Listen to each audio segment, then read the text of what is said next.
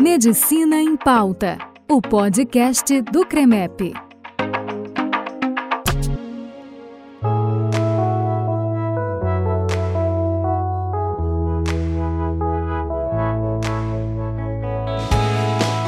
Sejam bem-vindos ao Medicina em Pauta, o podcast do CREMEP. No episódio de hoje, vamos falar de diretivas antecipadas de vontade, ou testamento vital, que é o conjunto de desejos manifestados pelo paciente sobre os cuidados e tratamentos que quer ou não quer receber no momento em que estiver incapacitado de expressar sua vontade. Para conversar sobre as diretivas, convidamos a doutora Zilda Cavalcante, que é secretária-geral do CREMEP e paliativista, ou seja, atua diretamente no acompanhamento de pacientes com doenças que ameacem a continuidade da vida. E para conduzir essa conversa, convidamos a conselheira federal por Pernambuco, doutora Helena Carneiro Leão, que é especialista em bioética pela Universidade do Porto. Olá, doutoras. Olá, em nome do CREMEP, né, agradecemos a oportunidade de estarmos discutindo um tema que, embora delicado, tão atual e tão importante na relação médico-paciente e na harmonia da autonomia do médico e do paciente. Passaremos então a uma discussão com a doutora Zilda, que vai nos ajudar a esclarecer e a trazer maiores subsídios para que possamos entender melhor as diretivas antecipadas da vontade. Doutora Zilda, segundo dados do Colégio Notorial do Brasil, Seção São Paulo, o número de registros de diretivas antecipadas da vontade aumentou de 35 no ano de 2008 para 232 em 2012. O maior índice foi registrado em 2015, 731 é, diretivas registradas. É, em 2020, né, já no cenário da proliferação do coronavírus, tivemos 549 documentos registrados. Apesar do crescimento, são muito tímidos os números que mostram, entre outros fatores, como a doença e a morte ainda são tabus na sociedade brasileira. Por que são tão poucos números e poucas pessoas que legitimam, e pensam nas diretivas antecipadas da vontade? Bem, é, em primeiro lugar, eu queria também agradecer, Helena, é, a Helena, a assessoria de comunicação do CREMEP, a oportunidade da gente estar aqui falando sobre um tema realmente de uma enorme relevância, né, nesse, especialmente nesse momento que a gente tem vivido. É, com relação às questões das diretivas antecipadas de vontade, eu acho que antes da gente discorrer sobre o que foi dito, é importante a gente lembrar que é, as diretivas elas não precisam obrigatoriamente ser registradas em cartório. Então, esses números que a gente vê de registro em cartório de diretiva de vontade, com certeza é um número que deve ser é, inferior ao número real. Apesar de que, independente disso, os números são realmente muito tímidos, né? A gente não percebe, até na prática diária, quem trabalha na assistência à saúde sabe disso, é, a gente não presencia que os pacientes tragam é, as diretivas e apresentem o que isso conste no prontuário dos pacientes.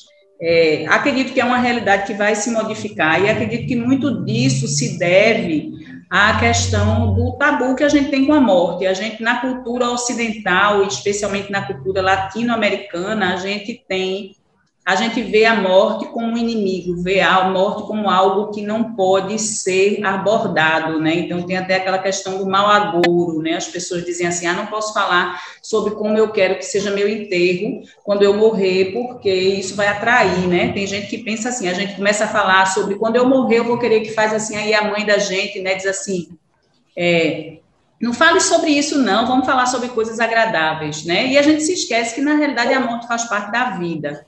E eu acho que ba o baixo registro de diretiva antecipada de vontade, especialmente na nossa sociedade, se deve muito a essa questão cultural, da dificuldade que a gente tem de falar de morte, porque a gente precisa entender que a morte faz parte da vida, que o processo de morrer, que antecede a morte, pode ser acompanhado de muito sofrimento e que nós podemos não ter consciência mais nesse momento. Então, a importância da gente deixar isso registrado da gente dizer às pessoas que vão decidir na nossa ausência é, sobre as questões relativas a, ao que nos faz ficar mais confortável. Então, a diretiva é muito isso, né? A gente às vezes confunde também diretiva antecipada de vontade com testamento vital.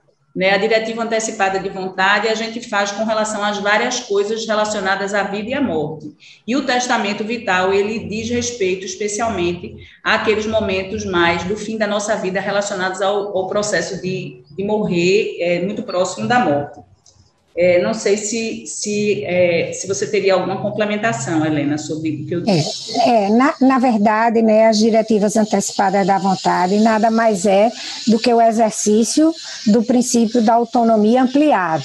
Não é? Então, é uma garantia né, da sua autonomia. O testamento vital, a, princípio, foi muito, foi muito utilizado esse, esse título, mas depois o próprio Conselho Federal de Medicina a, aprovou mais o texto com as, com as diretivas antecipadas da vontade. Isso vem muito bem posto no Código de Ética desde 2009, né, quando houve uma grande mudança em relação à questão da autonomia do paciente. E certamente registro, registro em cartório, registro é, oficial, muitas vezes o, o, a pessoa não tem esse interesse. Tem mais o interesse de guardar para si, demonstrar a seus familiares quais são os seus desejos e vontades quando tiver nesse processo de, eh, digamos assim, de dificuldades para que às vezes os, os familiares te, veem isso como uma dificuldade muito grande. E as diretivas, por ser essa ampliação, por ser a beneficência para o próprio para o próprio paciente, para o próprio que escreve, é uma coisa é, muito importante que não pode ser esquecida, independente de estar registrada ou não, né? Independente de estar registrada ou não.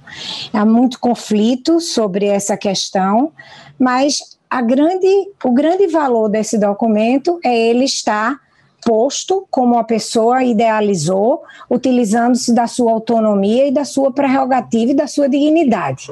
Assim eu vejo esse documento. É, como é que as diretivas antecipadas da vontade estão regulamentadas por lei no Brasil? Doutora Zilda, existe algum documento que você já tenha visto oficialmente, alguma jurisprudência, tem algumas decisões né, da justiça, já, já, já teve conhecimento de algum desses documentos? É, o que a gente sabe é que é, lei vigente regulando o tema no Brasil, até onde vai o meu conhecimento, não existe. Né, existe a, a resolução do, do, Conselho Federal de Medicina de 2012, a resolução 1995, que é, estabelece. Então, assim, acho que para os colegas que nos, ouve, nos ouvem agora, eu acho que é importante só, assim, como você falou agora há pouco, deixar claro que não há necessidade do registro da diretiva em cartório. Na realidade, o que existe é uma necessidade de registro em prontuário. O médico ele tem fé de ofício e ele deve registrar a vontade do paciente em prontuário. E é, existe hoje algumas formas, inclusive, de se fazer também. Existe um aplicativo da Sociedade Brasileira de Geriatria e Gerontologia que se chama Minhas Vontades, pode ser baixado no celular e pode ser preenchido, é uma forma também e principalmente que seja comunicado ao médico da família, ao médico assistente e à família, para que a vontade da pessoa possa ser respeitada no momento em que ela não possa mais se expressar. Entendendo que essa diretiva pode ser mudada a qualquer momento. Então, se eu decido alguma coisa hoje, quando eu adoeço, eu estou muito fraca e eu estou naquele momento eu mudei de ideia, isso pode ser isso pode ser mudado a qualquer momento. E uma outra questão que eu acho que é extremamente importante que a gente fale é que para que eu exercite corretamente a minha autonomia, eu preciso conhecer plenamente a verdade. Então, muitas vezes, as pessoas tomam as decisões sem saber exatamente sobre o que elas estão decidindo. Então, é muito importante que, se, que seja esclarecido todas as dúvidas e os detalhes sobre é, o, as formas de diagnóstico, de tratamento das doenças, para que quando as pessoas decidam se querem ou não querem determinado procedimento ou determinado tratamento, elas saibam exatamente o que elas estão decidindo.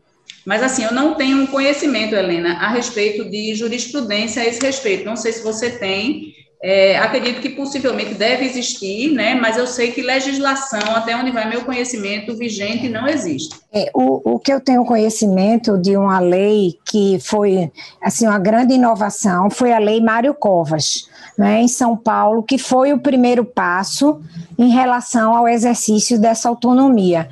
Foi uma lei que é, foi criada e é, elaborada né, com base na autonomia, é uma lei interessante, mas a nível federal, de fato, a gente não tem nenhuma regulamentação.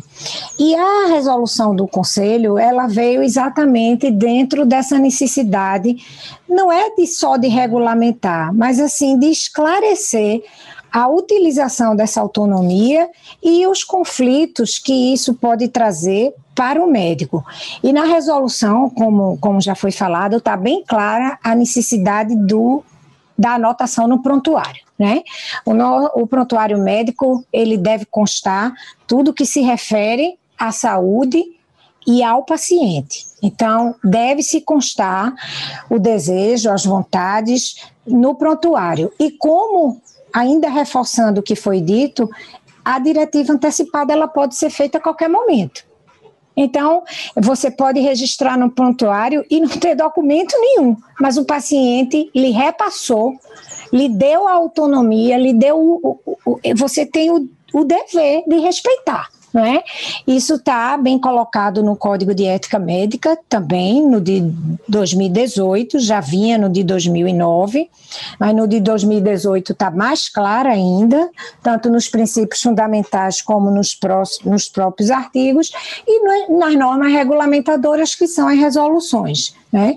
Então, é, é, muito essa, essa cultura de que também não pode mudar. Claro que podemos mudar, né? O processo pode ser dinâmico, pode ser momentâneo, podemos é, retroceder e avançar.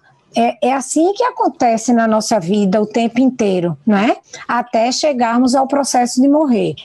E viver esse processo com lucidez, como, como foi falado aqui, é uma coisa muito importante. Você não pode exercer sua autonomia se você não for informado. Você não pode é, decidir se você não tem a informação adequada. E neste caso, a informação deve ser do médico.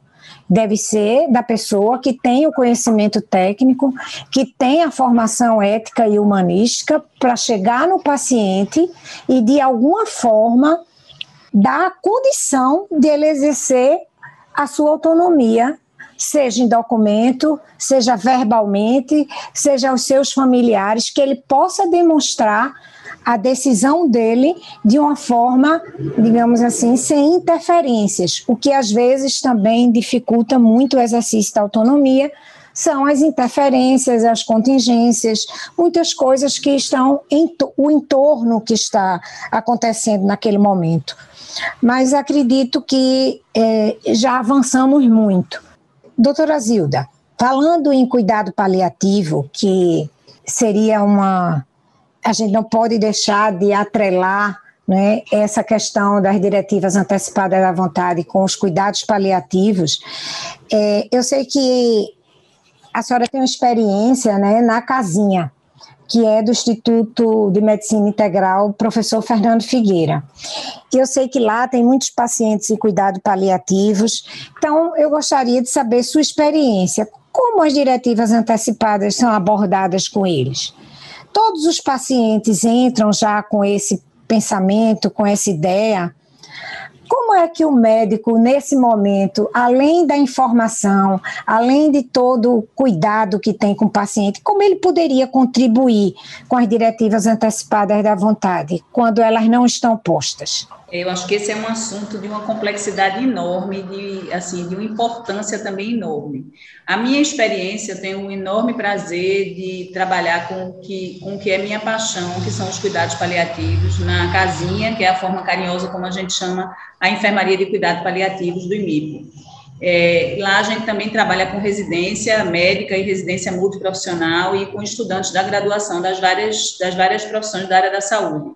É, e assim, eu, a gente é uma vivência diária a, a falta dessa construção de diretiva antecipada de vontade prévia.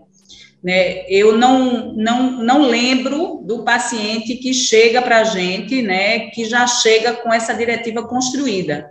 Por tudo que a gente falou aqui hoje, pelas dificuldades que a gente tem culturalmente em falar sobre a morte, pela falta, talvez, de é, de amadurecimento dos profissionais de saúde de uma forma geral para abordar esse tema e fazer os devidos registros em prontuário, a gente sente uma escassez enorme dessa construção prévia, o que, o que termina dificultando de alguma forma, porque muitas vezes os pacientes já são internados num momento em que já não estão mais conscientes, por uma intercorrência já numa fase muito avançada de doença, e aí fica difícil a gente conhecer o que seria a vontade daquela pessoa ouvindo dela própria.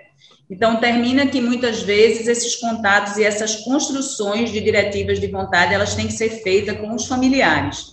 É, acho bom também ressaltar aqui que não, não me parece muito, como eu diria, muito simpático, muito adequado a construção é, de diretivas de vontade na, é, num questionário formal, como, como quem constrói um checklist.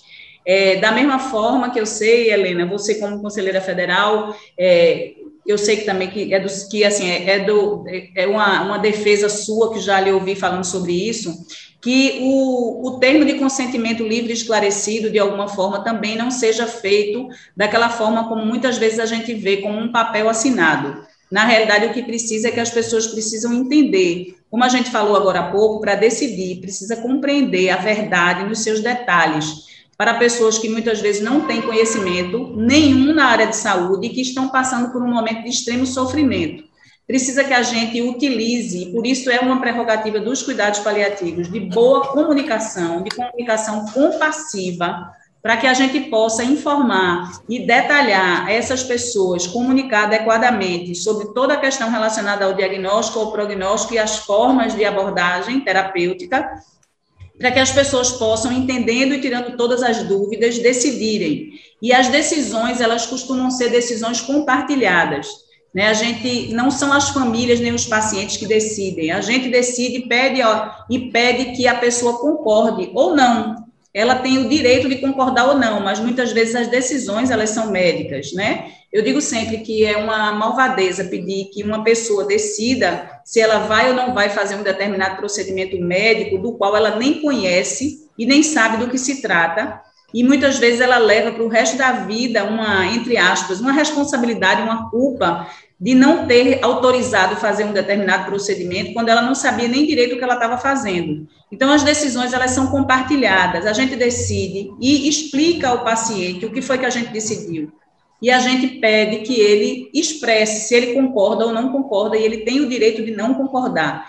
E as diretivas, elas são construídas de forma dinâmica, como um processo, são conversas, muitas vezes diárias, feitas com o paciente quando é possível, com as famílias quando não pode ser feito com os pacientes, tudo devidamente registrado em prontuário, onde é dito o que pode ser feito, o que tem-se acessibilidade para fazer, e o que a gente, enquanto profissional de saúde, acha que deve ser feito, e a partir daí tomar as decisões.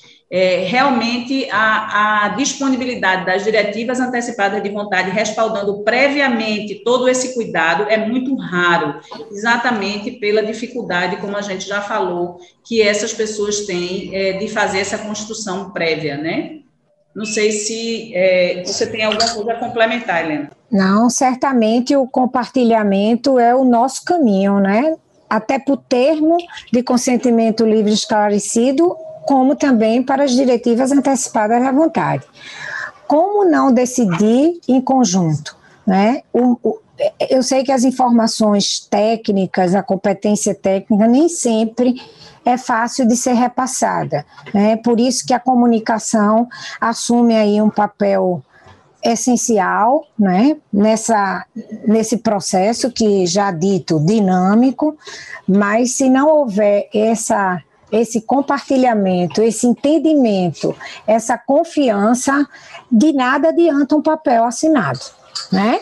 Se a gente não consegue alcançar esta relação, esse nível de, de, de de conhecimento do outro, de, de fazer o melhor pelo outro, nós não chegaremos às diretivas antecipadas da vontade.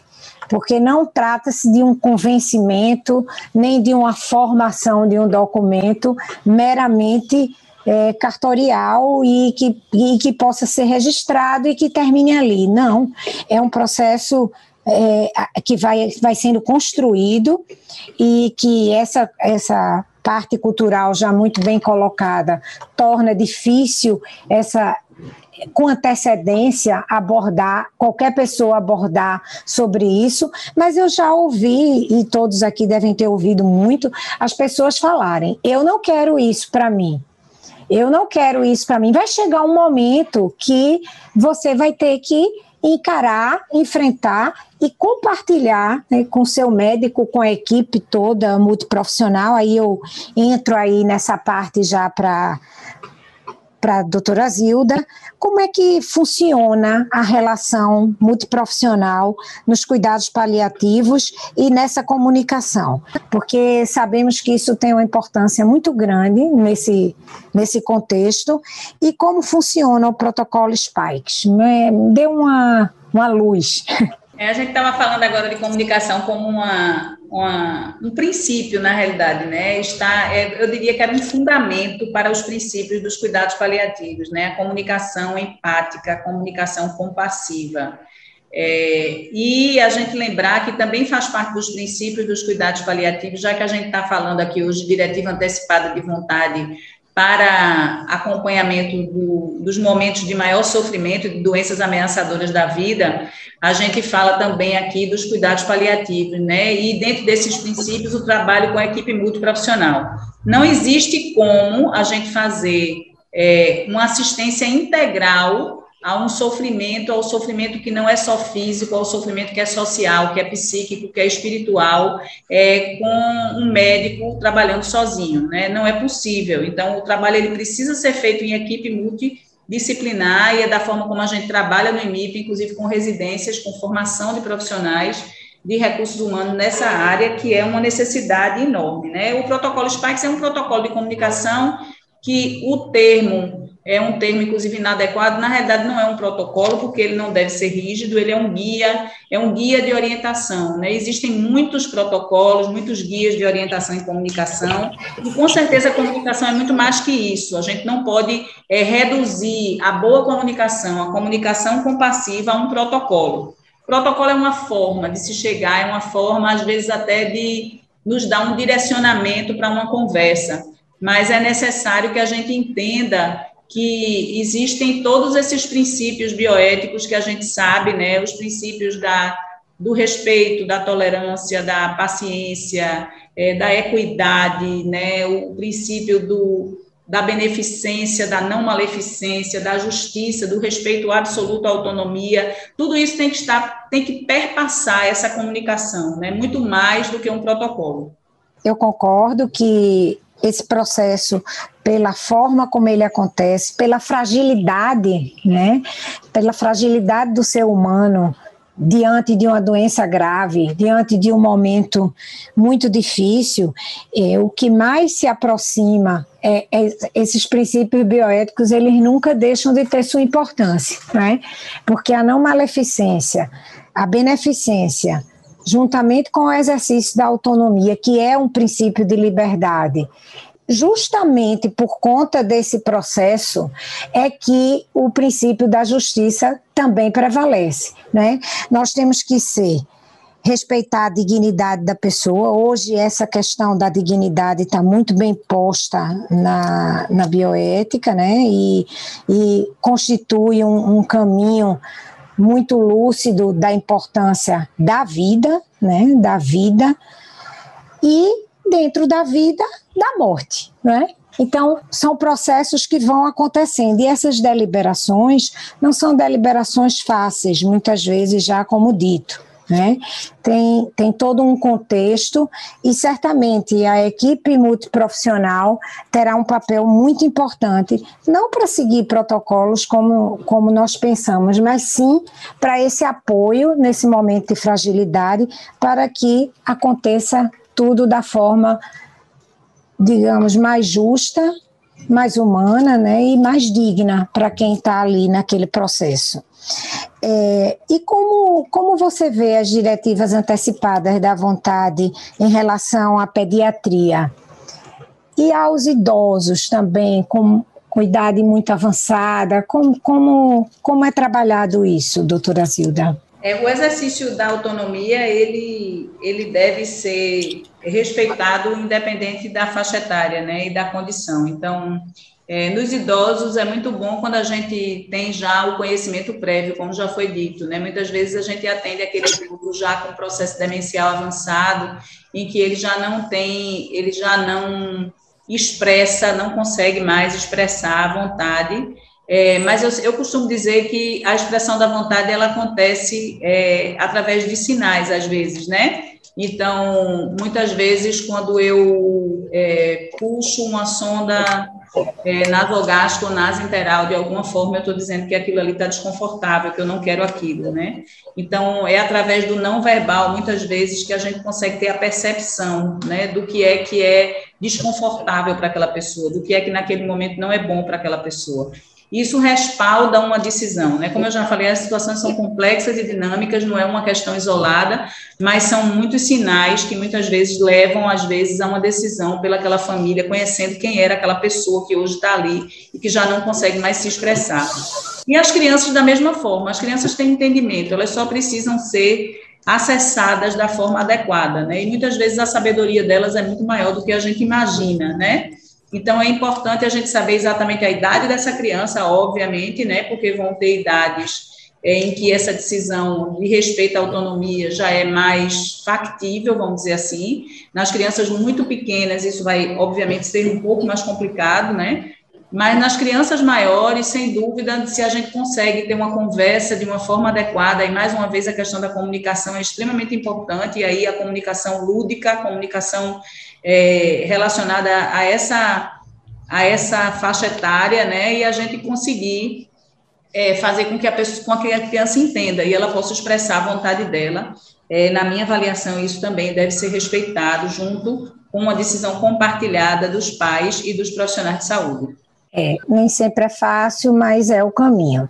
Né? Agora, como a gente pode ajudar na formação médica, né, para que ele também não dificulte, que ele viva também esses momentos, porque isso também traz conquistas né, para a profissão médica e a formação hoje médica é mais tecnológica, é mais objetiva. Cada vez mais o mundo está assim, né? É, eu acho que, Helena, eu acho que assim esse é, esse é, um, é, o caminho da educação, né? É o caminho da mudança a médio e longo prazo. Eu acredito que a gente vai ter uma mudança na forma, é mudança de, de conhecimento, habilidades, competências e é mudança de atitude através da formação, né? A formação desde a graduação, e aí não somente do curso médico, mas de todos os cursos da área da saúde, como também através do aprendizado em ação, né? No caso das residências, dos estágios, e inclusive colocando dentro do conteúdo exigido em cada uma das residências conhecimentos básicos em cuidados paliativos. Isso já começa a acontecer, né? A gente tem uma é. residência agora nova, inclusive motivada muito pela essa questão da necessidade de médico intensivista, residência de terapia intensiva, é, um formato diferente que foi que está começando esse ano e já existe na exigência da grade, né, da, da, dos conhecimentos necessários à formação do médico intensivista, um conhecimento básico em cuidado paliativo. Então, eu acredito que é necessário que é, os os órgãos de representação da sociedade, de uma forma geral, os conselhos de classe né, da, das profissões das áreas da saúde, é, os, é, os representantes da sociedade, de uma forma geral, passem a fazer essa cobrança no sentido de que faça parte do currículo da graduação e do, da, da grade de conhecimento necessária às residências todas as áreas da saúde, não só as médicas, o conhecimento básico em cuidado paliativo. E isso vai mudar a partir de conversas como essa que a gente tem. A gente já Eu estou nessa estrada de cuidados paliativos há mais de 10 anos e posso dar meu depoimento que em 10 anos já melhorou muito. A gente hoje já ouve falar muito, a gente já vê as pessoas se interessarem, procurarem aprender. É, e acredito, de, como otimista que sou, que é, isso vai ser uma curva progressiva é, de melhora nesse sentido. E daqui mais alguns anos a gente vai ter profissionais realmente capacitados no dia a dia para atender de forma é, humanizada essas pessoas e levando em consideração, inclusive, esse respeito à autonomia no, no momento de adoecimento e morte. É verdade. Se, se acompanharmos a evolução né, do contexto da, dos leitos de terapia intensiva, quando foram criados para hoje, temos grandes diferenças, não é? Houve uma década que a manutenção da vida a qualquer custo era utilizada. Então, muitos pacientes que tinham é, não tinham como exercer sua autonomia, ou isso não era nem considerado né? haja vista a possibilidade da manutenção da vida pela tecnologia e pelas escolhas que, o, que a própria equipe fazia. Né? A mudança né, com a residência da terapia intensiva, certamente com acesso direto, com a mudança das. das é, é foi mudada a matriz, né? tudo isso trará benefícios neste caminho que estamos a construir. É, o Conselho Federal, eu entendo que é, continuará nesse trabalho. A resolução foi o primeiro passo para que os conflitos sejam mais bem conduzidos, para que as autonomias sejam respeitadas e para que o médico possa entender e como agir nos momentos em de dúvidas também. Muitas vezes o médico vai ter que deliberar em momentos que precisará desse, dessas orientações, que vêm do compartilhamento, do estudo, do conhecimento da pessoa, da dignidade da pessoa e das suas vontades. Né? Essa palavra vontade a gente tem que terminar com ela, porque as diretivas nada mais são do que os desejos de cada um de fazer valer sua vontade sua dignidade e sua autonomia. Agradecemos a oportunidade e passa a palavra à doutora Zilda para ela se despedir. Eu agradeço também a oportunidade de estar aqui esses momentos falando sobre um assunto que é tão importante, né, para a gente sabe, para a humanidade de uma forma geral. É, quero só deixar aqui no final só como uma dica né, existe um instrumento chamado Cartas na Mesa, que é uma, um baralho que está disponível no site da Sociedade Brasileira de Geriatria e Gerontologia, é, e ele ajuda na construção das diretivas de vontade. É uma forma lúdica em que a gente vai jogando um baralho e lá tem todas as instruções de como ele deve ser utilizado e que nos ajuda muitas vezes naquele paciente que já está internado ou naquele paciente que é um paciente que a gente tem um vínculo mais construído de uma de uma às vezes de meses de tratamento ambulatorial ou até anos, em que a gente pode, em algum momento, é, pedir que ele jogue com a gente o baralho para que a gente possa conhecer o que são as crenças, o que é significativo para aquela pessoa e, a partir daí, construir algumas diretivas e fazer o devido registro. É uma forma que a gente tem de até de orientar, de instrumentalizar, vamos dizer assim, essa construção e ajudar as pessoas que não têm tanto, é, tanta experiência em, em fazer essa construção junto com os pacientes, ressaltando que a importância é enorme que isso seja feito. Né, e que a gente possa falar sobre isso. Agradeço muito também a todos vocês. Foi um prazer estar aqui. Obrigada, doutora Zilda Cavalcante e doutora Helena Carneiro Leão. Medicina em Pauta é o podcast do CREMEP que tem o objetivo de ser mais um canal de comunicação da entidade para levar temas atuais e científicos para médicos e toda a população. Acompanhe o podcast do CREMEP através das nossas mídias digitais acessando CREMEP. E até o próximo episódio.